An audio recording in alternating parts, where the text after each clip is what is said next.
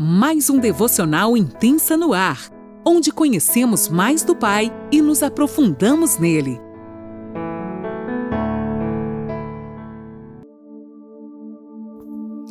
Bom dia, mulheres. Aqui quem fala é a Sara. Eu falo de Criciúma, Santa Catarina.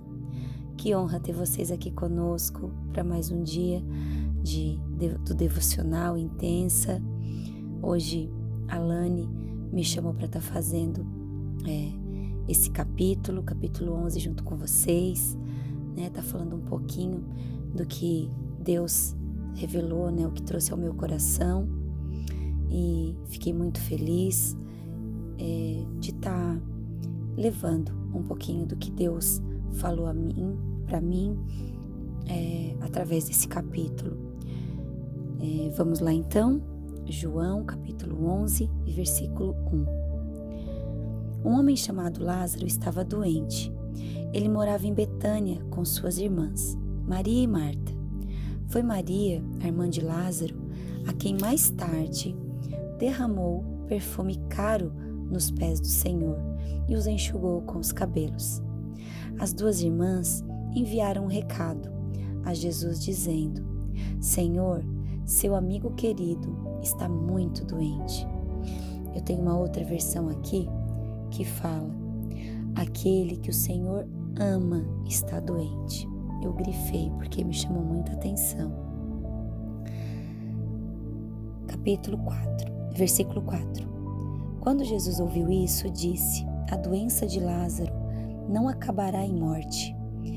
Ela aconteceu para a glória de Deus, para que o Filho de Deus receba glória por meio dela. Jesus amava Marta, Maria e Lázaro. Ouvindo, portanto, que Lázaro estava doente, ficou mais dois dias onde estava.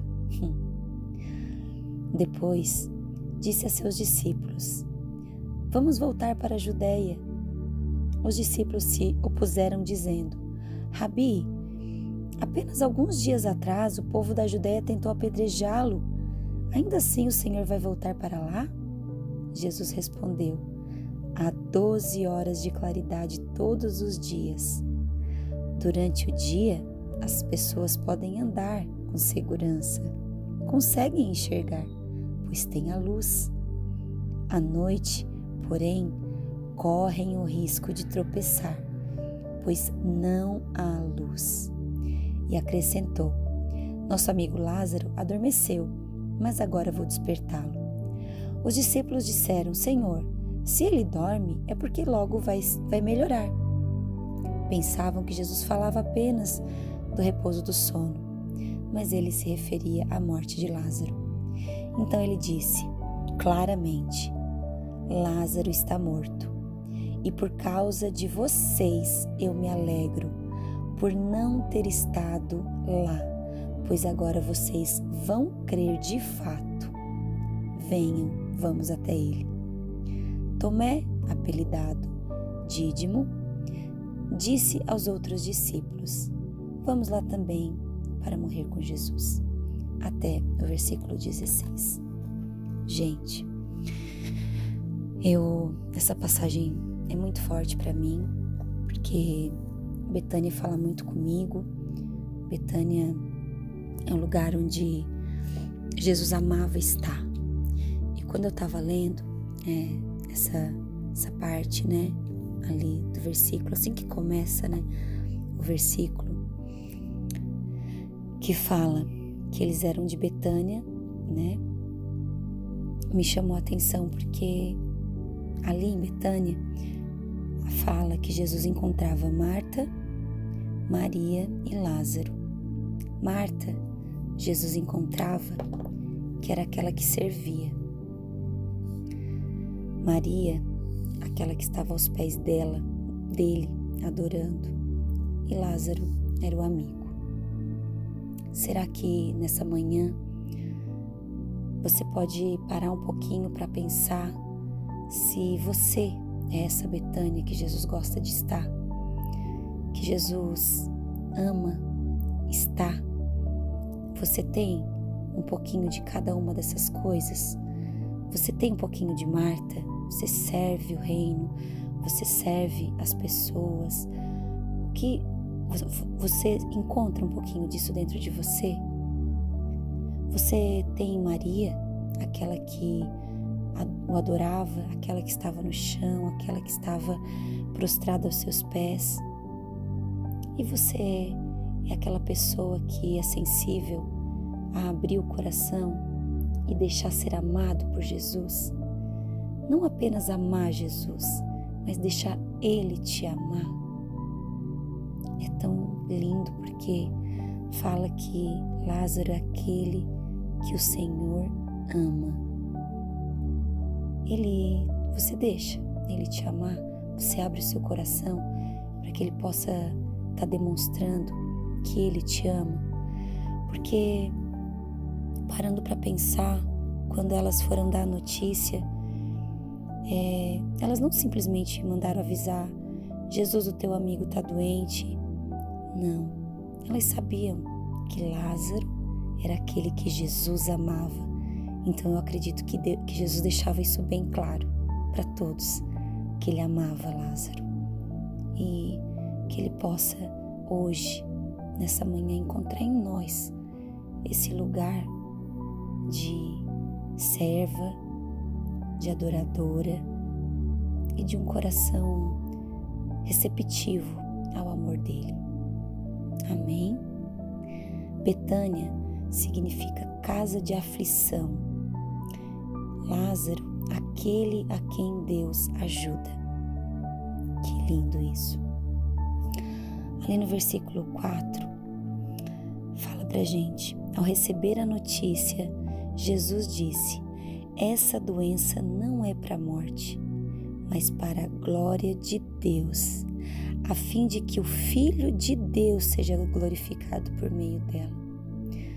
Quantas vezes, né, a gente tem aflições, problemas nas nossas vidas e a gente, para nós, já é para a morte. Claro, aqui a gente entende que Lázaro chegou, que Lázaro, sim, né, morreu. Mas quando Jesus disse, essa doença não é para a morte, Jesus, ele sabia que mesmo que Lázaro morresse, que ele iria ressuscitar. Jesus é aquele que conhece todas as coisas. Ele mesmo que Lázaro morreu, Jesus tinha o um propósito nisso. Então, quando ele fala não é para a morte, ele quer dizer: eu vou operar um milagre, filha. Não, não se desespera, não fica desesperada com o que tu está vivendo, com as dificuldades que tu está vivendo. Não, não foca na doença de Lázaro. Não foca na morte, no que no que está te deixando desesperado, não. Volta os teus olhos para mim. Eu sei, eu conheço o teu futuro. Eu sei por que, que eu estou permitindo isso. Eu sei por que, que Lázaro vai ter que morrer. Eu sei. Então, quando a gente vê ele dizendo isso para os discípulos e logo a gente sabe que Lázaro morreu, a gente fica pensando, ué, mas ele falou que a doença não era para morte, mas Lázaro vai morrer? Como assim? Porque mesmo que seja a morte, ele é a vida. Ele tem a vida nas mãos. Então, mesmo que para ti, aos teus olhos, é a morte, ele, os teus olhos não têm que estar tá fixo no natural olha para Ele. Volta os teus olhos para Ele nessa manhã. Não olhe para o problema, não olhe para a situação. Simplesmente olhe para Ele, que pode resolver todas as coisas e sabe do porquê de cada coisa. No versículo 6, ele diz: Quando soube que Lázaro estava doente, ainda se demorou dois dias no lugar onde estava. Uau! Esperou dois dias. Ele sabe o tempo certo de operar o milagre. Se ele tivesse vindo no mesmo dia que elas chamaram, claro, ele podia ter feito Lázaro morrer naquele mesmo dia, mas ele queria que elas crescem que ele era a vida. Ele, ela, ele queria que não só eles, mas ali para frente a gente vai ler que ele queria algo maior. Ele queria um milagre muito grande. Por isso ele esperou os dois dias, para que a nossa esperança não esteja no médico, não esteja nas nossas mãos, não esteja na nossa conta, não esteja no nosso trabalho. Ah, porque eu trabalho eu vou conseguir pagar, porque eu fiz eu vou conseguir. Não. Ele quer que a gente de verdade entregue totalmente tudo a Ele e confie que se Ele não vier depois que eu chamar, é porque Ele sabe o que tem para acontecer. Ele não se atrasa. Quando Jesus chama os discípulos para voltarem para a Judéia, eles dizem: Mestre, o Senhor quase foi morto naquele lugar, vai querer voltar? Jesus fala do tempo que tem um dia e fala da luz. Olha que lindo quando ele diz: Não é verdade que o dia tem 12 horas? Se alguém andar de dia, não tropeça, porque vê a luz. Quem é a luz? Ali nos capítulos anteriores que a gente ouviu, né? A Lani já falando, eu sou a luz. Eu sou a luz do mundo. Eu sou a luz. Então, se vocês andar comigo, eu sou a luz. Não vão tropeçar. Se vocês confiar em mim, não vão tropeçar. Ainda que venham pedras, eu sou a luz. Eu estarei com vocês. Mas se andar à noite, tropeça, porque ali não há luz. Quem é as trevas? Onde a gente está andando, com quem a gente está andando. Ele diz que vós sois o sal da, vós sois o sal da terra e a luz do mundo. Quem nós estamos sendo? Nós estamos andando com Ele, que é a luz. Nós estamos clareando o caminho onde a gente está andando. Esse capítulo hoje mexeu muito comigo, me fez refletir demais, muito sobre essa passagem. O tempo certo eu sei, o tempo que eu estiver com vocês, enquanto Ele estiver com nós, Ele é a luz. Não há escuridão onde Ele está. No capítulo 8, ele já havia falado, né? Que ele era a luz. E a gente precisa entender que Ele é a luz que clareia toda a escuridão. Agora a gente, no capítulo 11, nosso amigo Lázaro adormeceu, mas vou despertá-lo. Então os discípulos disseram: Senhor, se dorme, estará salvo. Jesus falava da morte de Lázaro, mas eles não entendiam. Eles pensavam que Jesus estava falando de um sono normal. Então Jesus fala claramente com eles. Oh, uau! Jesus é tão lindo, tão maravilhoso, que quando ele fala com a gente e ainda assim a gente não consegue entender a sua voz, ele acha situações, meios, detalhezinhos para que tu possa ver, uau, ele está aqui e ele está falando comigo. E ele fala claramente: hum, Lázaro morreu. Por causa de vocês, eu me alegro que eu não estive lá, para que vocês possam crer.